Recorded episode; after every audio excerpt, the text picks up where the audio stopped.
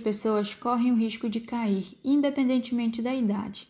Entretanto, para uma pessoa idosa, uma queda pode representar um problema gravíssimo e, por isso, é fundamental o acesso desses indivíduos à assistência de sistemas de atendimento pré-hospitalar, e é sobre o cuidado desse atendimento que nós iremos abordar hoje. Olá, ouvintes do podcast do Projeto Amazônidas. Meu nome é Tamires Marinho, sou enfermeira socorrista, especialista em enfermagem aeroespacial e terapia intensiva, mestranda em enfermagem pela Universidade Federal do Pará, atuando na linha de pesquisa em educação, formação e gestão para a praxe do cuidado em saúde e enfermagem no contexto amazônico.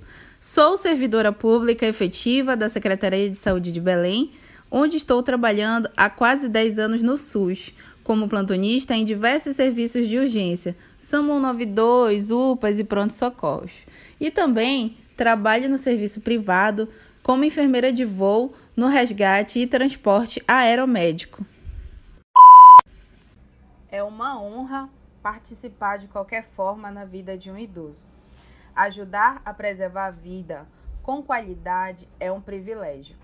Desde já eu quero agradecer ao convite para dialogarmos sobre um tema tão impactante para a saúde pública no Brasil, que é a queda em idosos. Neste podcast, com enfoque no atendimento pré-hospitalar. Estima-se para 2050 que haja aproximadamente 2 bilhões de idosos, ou seja, incríveis 22% da população mundial. Atualmente, é alta a prevalência de quedas em idosos, chegando a números importantes de aproximadamente 27% em alguns estudos científicos. Outros estudos destacam ainda que esse evento gera altos gastos para os sistemas de saúde.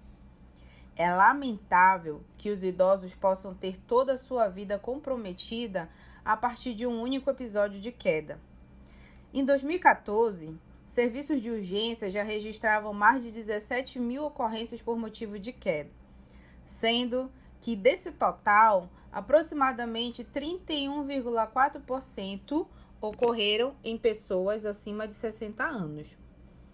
Avanços já são apontados em alguns artigos científicos pelo mundo, onde inclusive alguns países trabalham realizando a prevenção de quedas no cenário de atendimento pré-hospitalar.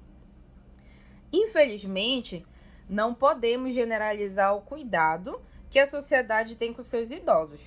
O brasileiro vive uma realidade diferente daqueles de países considerados desenvolvidos, tanto por seu contexto social como familiar. Por isso, é importante compreendermos as nossas políticas de saúde com essa população.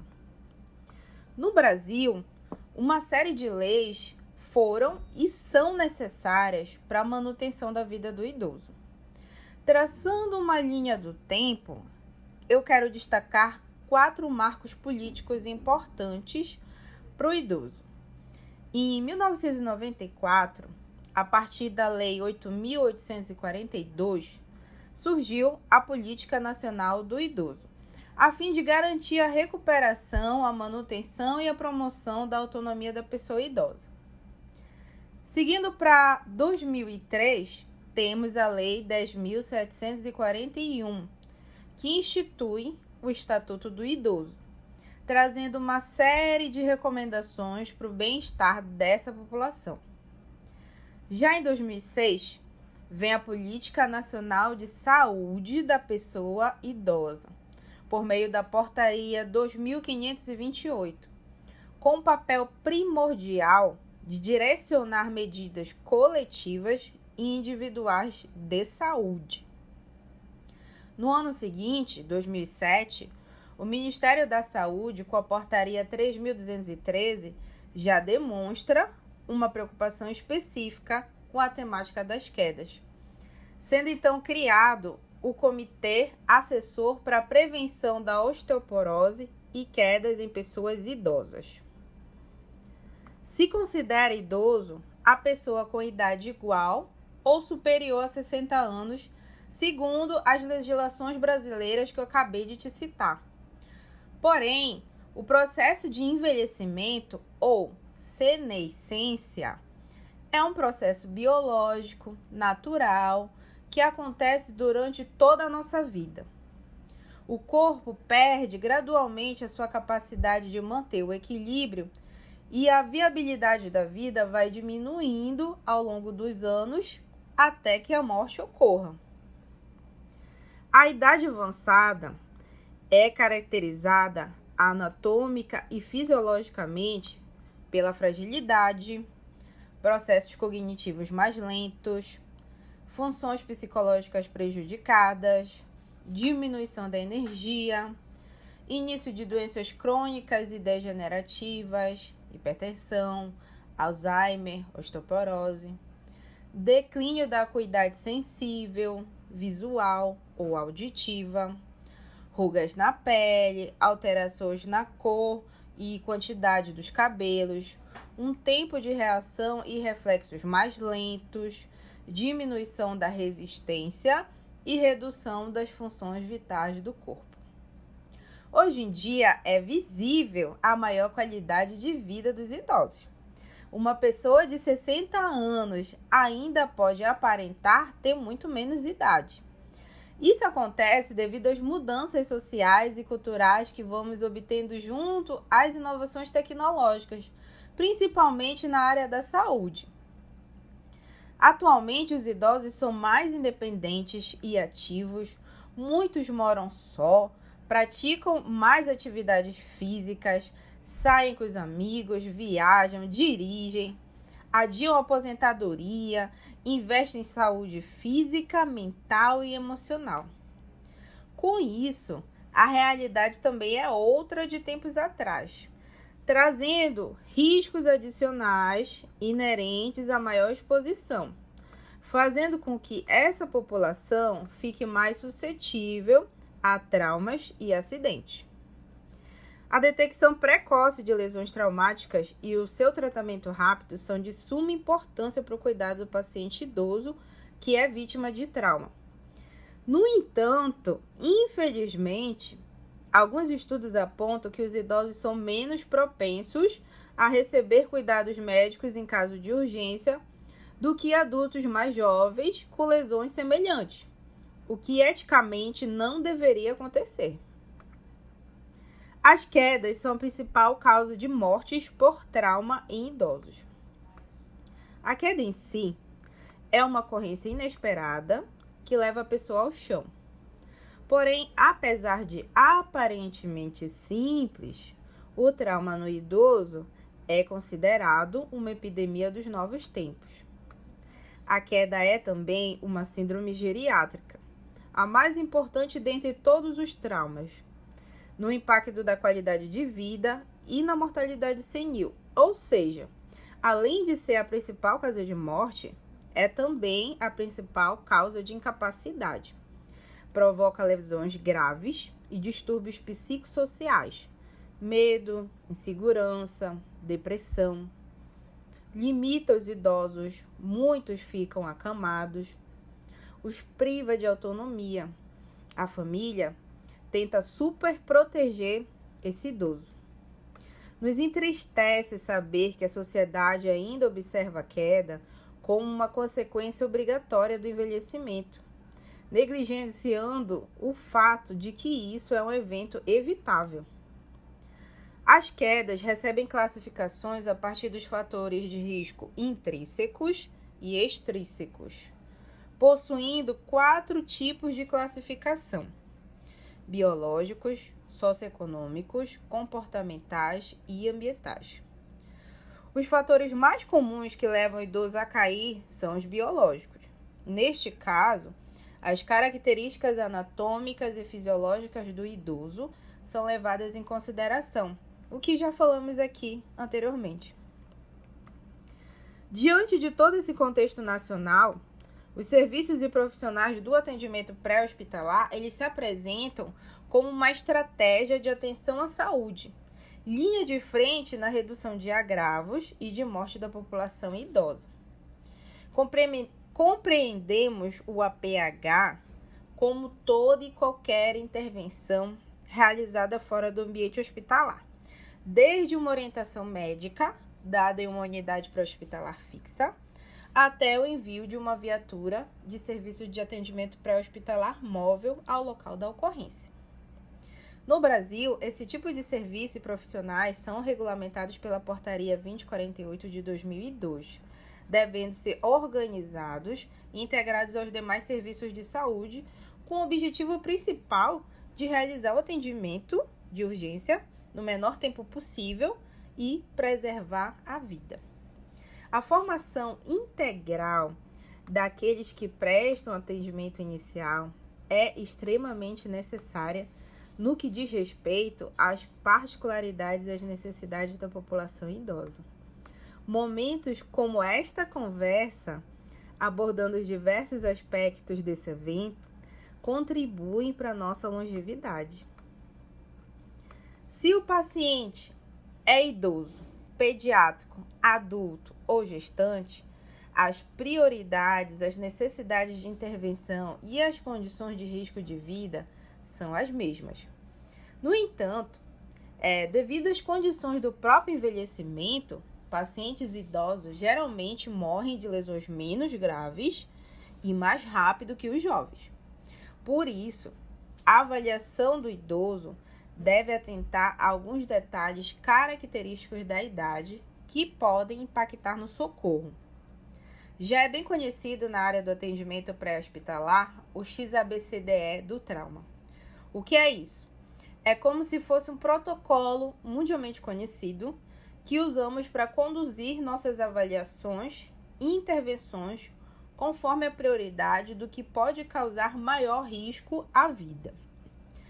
Nessa ordem, quando eu encontro idoso que caiu, seja no cenário de uma unidade básica, na própria residência ou em via pública, eu vou avaliar primeiro se há hemorragias exsanguinantes. O X significa que um trauma que apresente uma hemorragia descontrolada, eu vou, antes de tudo, controlar esse sangramento. Não estou falando de um sangramento qualquer, e sim um grande, incontrolável sangramento que pode provocar o choque hemorrágico. Nesse caso, poderia acontecer com a fratura exposta do fêmur, por exemplo. Ora, o sangue é uma das coisas que mais nos chama atenção no cenário de atendimento pré-hospitalar. Então, é facilmente identificado em qualquer situação. O mais complicado aí é você decidir qual o melhor tipo de estratégia para controlar esse sangramento. Compressão direta, bandagem, torniquete, sutura. O idoso tem menos gordura corporal e a pele dele é mais fina. Ou seja, ele está mais suscetível a apresentar sangramentos em caso de trauma. Além disso, independente do tamanho do corte, que pode até ser pequeno, o fato do idoso tomar remédios para circulação, anticoagulantes ou doenças como pressão alta podem estimular um sangramento maior. Sendo assim, nessa situação, devo proceder com uma compressão direta naquele local com material limpo e seco, com uma gase ou acolchoado, realizando certa força, pressão. Caso essa gase fique completamente úmida, significa que o sangramento não foi controlado. Então, eu posso proceder com o segundo curativo compressivo em cima do local, a bandagem sem retirar o primeiro. Se essa minha manobra continua sendo ineficiente e o sangramento for em extremidades, pernas e braços, eu posso ainda realizar o torniquete. No cenário pré-hospitalar, algumas equipes de suporte avançado, com médico, podem até dispor de material para realizar a sutura. Porém, lembrem-se que o tratamento definitivo deve ser feito o mais rápido possível.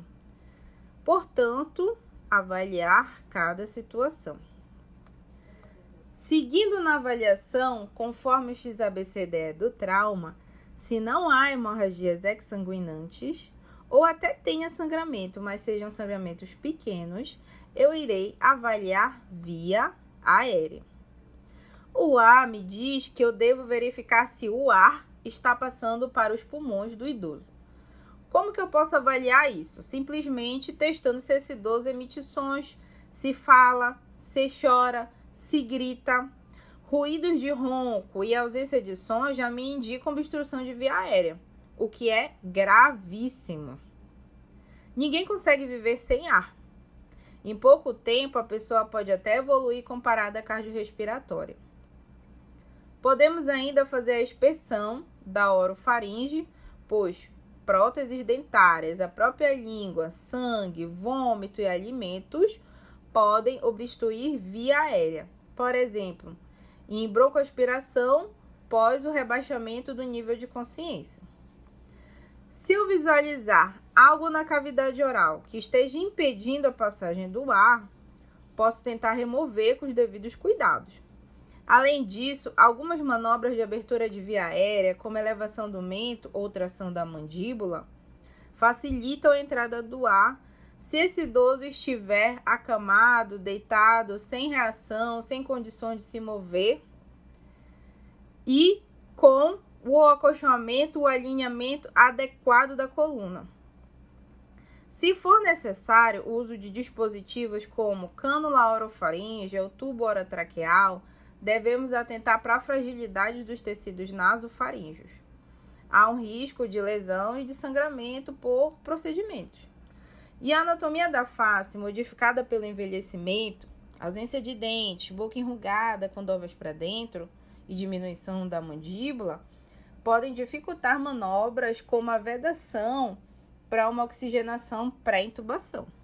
Avaliando a passagem do ar, logo em seguida, a letra B sinaliza para avaliação da ventilação e respiração. É importante proceder com a inspeção visual do tórax.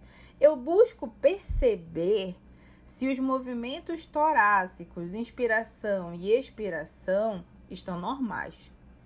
Se o tórax não mexe, está acelerado, lento ou irregular, significa que eu tenho um problema na respiração do idoso e que eu preciso intervir. Quando o idoso cai, a respiração pode ser prejudicada não só por um problema localizado na caixa torácica, como a fratura de uma costela, mas também por um problema sistêmico, como um choque hemorrágico posterior à queda. O que devemos nos atentar é para não avaliarmos situações isoladas, como a saturação de oxigênio. A saturação basal do idoso já pode se apresentar regularmente diminuída. Sem que seja necessário, corremos para entubar esse idoso. Por vários fatores, como a própria anatomia da caixa torácica, curvatura da coluna, geralmente cifose, histórico de tabagismo, obesidade, a posição supina ou até por estômago cheio, a saturação ela vai estar comprometida. O ideal é administrar oxigênio suplementar se necessário, monitorizar essa respiração e realizar manobras de apoio, como a elevação do decúbito, para facilitar a respiração. Complicações nessas primeiras etapas do XABCDE do trauma representam maior risco de morte e de gravidade para os idosos. Por isso, a avaliação primária bem detalhada é necessária para não menosprezar ou até superestimar a real condição clínica do idoso que sofreu uma queda. Só assim faremos uma conduta adequada. Dando prosseguimento a essa lógica de atendimento, iremos então avaliar a circulação C. No idoso, o sistema cardiovascular é um dos mais afetados com envelhecimento. Há menor elasticidade dos vasos sanguíneos, diminuição do débito cardíaco, aterosclerose, fibrose cardíaca, hipertrofia miocárdica e mecanismo de compensação prejudicado. Resumindo, atenção total para choque hipovolêmico, mesmo sem sinais evidentes clássicos, como alteração nos parâmetros de pressão arterial, frequência cardíaca e perfusão periférica.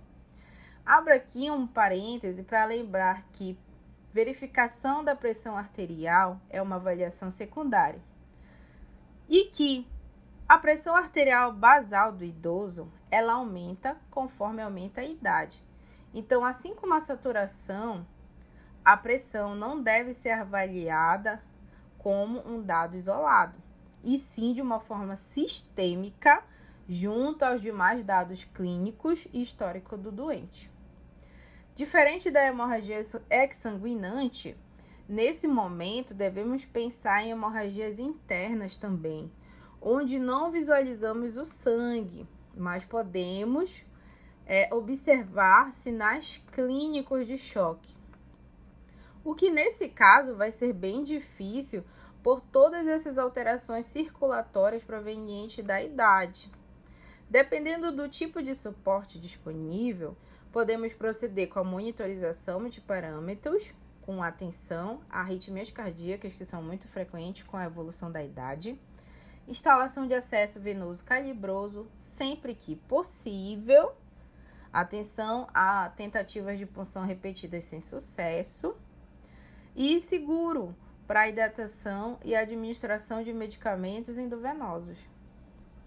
Aqui nesse podcast, estamos falando do XABCDE do trauma como se fossem etapas a serem realizadas passo a passo pelos socorristas, mas não é exatamente assim. Estamos conversando dessa forma para facilitar o entendimento didático da avaliação primária. Porém, em uma situação real, eu consigo avaliar esse paciente por vários pontos de vista de forma simultânea, principalmente quando estiverem juntos mais de um socorrista. Lá, quando eu avalio via aérea, por exemplo, e o doente consegue dialogar de maneira coerente, eu também estou avaliando o estado mental, o que é avaliado em D, disfunção neurológica. A avaliação do estado mental do idoso pode ser feita com auxílio da escala de coma de Glasgow, principalmente quando há traumatismo crânioencefálico pós-queda, na qual eu avalio basicamente abertura ocular, resposta verbal e motora. Esclarecer com os familiares, cuidadores ou amigos qual era o estado mental basal desse idoso antes da queda é importantíssimo para que eu não utilize essa escala de maneira errada. Uma vez que esse idoso nem sempre é ativo e orientado, ele pode estar sofrendo alguma doença senil ou já, ou já não contactuar mais devido a alguma doença degenerativa. Além disso, na avaliação da resposta motora, é comum no idoso a diminuição da força basal, marcha instável e tremores. Por isso, reforço: quanto mais cuidadosa e detalhada essa avaliação, melhores serão as nossas condutas. Por fim, na última etapa da avaliação do XABCDE do trauma, é realizada a exposição do doente. Isso significa que devemos inspecionar o corpo desse idoso, para nos atentar a outras lesões como deformidades, edema, fraturas, escoriações, ferimentos. O envelhecimento traz dificuldade de cicatrização de feridas. Então, por menores que sejam as consequências de uma queda, como uma escoriação, é importante que ela seja bem conduzida, prevenindo outras complicações que podem aparecer no futuro. Alterações dermatofuncionais, como perda do tecido adiposo, pele seca, escamosa, redução da massa muscular, perda de glândulas sudoríparas e sebáceas, podem ser fatores agregantes para a hipotermia. Ainda mais quando correlacionamos com outros eventos já mencionados, uso de remédios e alterações circulatórias. A dificuldade de manter a temperatura ideal do corpo nos leva a ligar o alerta para o controle de hipotermia. Portanto, sempre tentar manter esse idoso aquecido. Gostaria de pontuar algumas situações. Devemos ser sentinelas na defesa da vida do idoso, combatendo a violência doméstica. Atenção aos sinais de abuso físico que mesmo familiares e cuidadores podem tentar esconder com a justificativa de queda. Prevenção.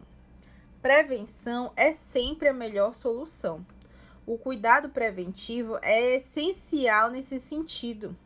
Tem muitos estudos internacionais apresentando bons resultados com programas fortes de prevenção de quedas. Consequente a isso, diminui a demanda de chamadas de socorro para quedas, fato que ainda não é visualizada nos estudos brasileiros. Nós, como socorristas, cuidadores, protetores desses idosos, podemos a qualquer momento, principalmente se tivermos a possibilidade de ir no cenário da queda, identificando o motivo da mesma, realizar as devidas orientações, principalmente em ambiente domiciliar, onde eu posso apontar os motivos, como pisos escorregadios, degraus, tapetes, escadas, calçados inadequados, pouca iluminação ou falta de espaços adaptados. Eu previno queda com orientação. Após a avaliação primária e as intervenções iniciais, se for indicado o transporte para a continuidade do tratamento em ambiente hospitalar, os cuidados são redobrados na hora do manejo do idoso, para não provocar iatrogenias. O idoso pode não ter a percepção normal da dor, pois ele tem uma maior tolerância à dor seja por diminuição da sensibilidade, uso de remédios, coloca em risco esse idoso para lesões por exposição excessiva. Em caso de transporte prolongado, eu devo pensar na melhor opção, considerando até o transporte aeromédico para quedas em locais remotos, onde não hajam recursos de saúde ou quando o transporte terrestre e aquaviária se fizerem inadequados. Para concluir nosso podcast, devemos pautar nosso cuidado na ética em um tratamento humanizado, sem infantilizar ou ignorar o idoso, mas sim tratando-o com respeito que buscamos ter um dia quando o idoso que precisa desse cuidado sejamos nós. Obrigada pela atenção. Qualquer dúvida ou parceria de trabalho, podem entrar em contato comigo pelo e-mail profamarinhota@gmail.com.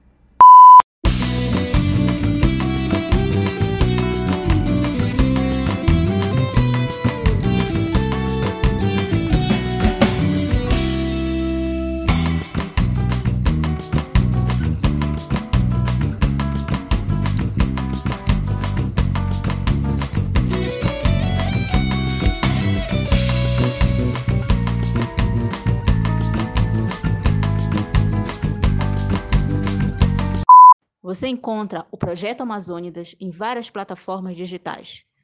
Através do Instagram, acesse arroba Projeto Amazônidas UFPA e na bio encontre o link para acesso a todos os episódios do nosso podcast.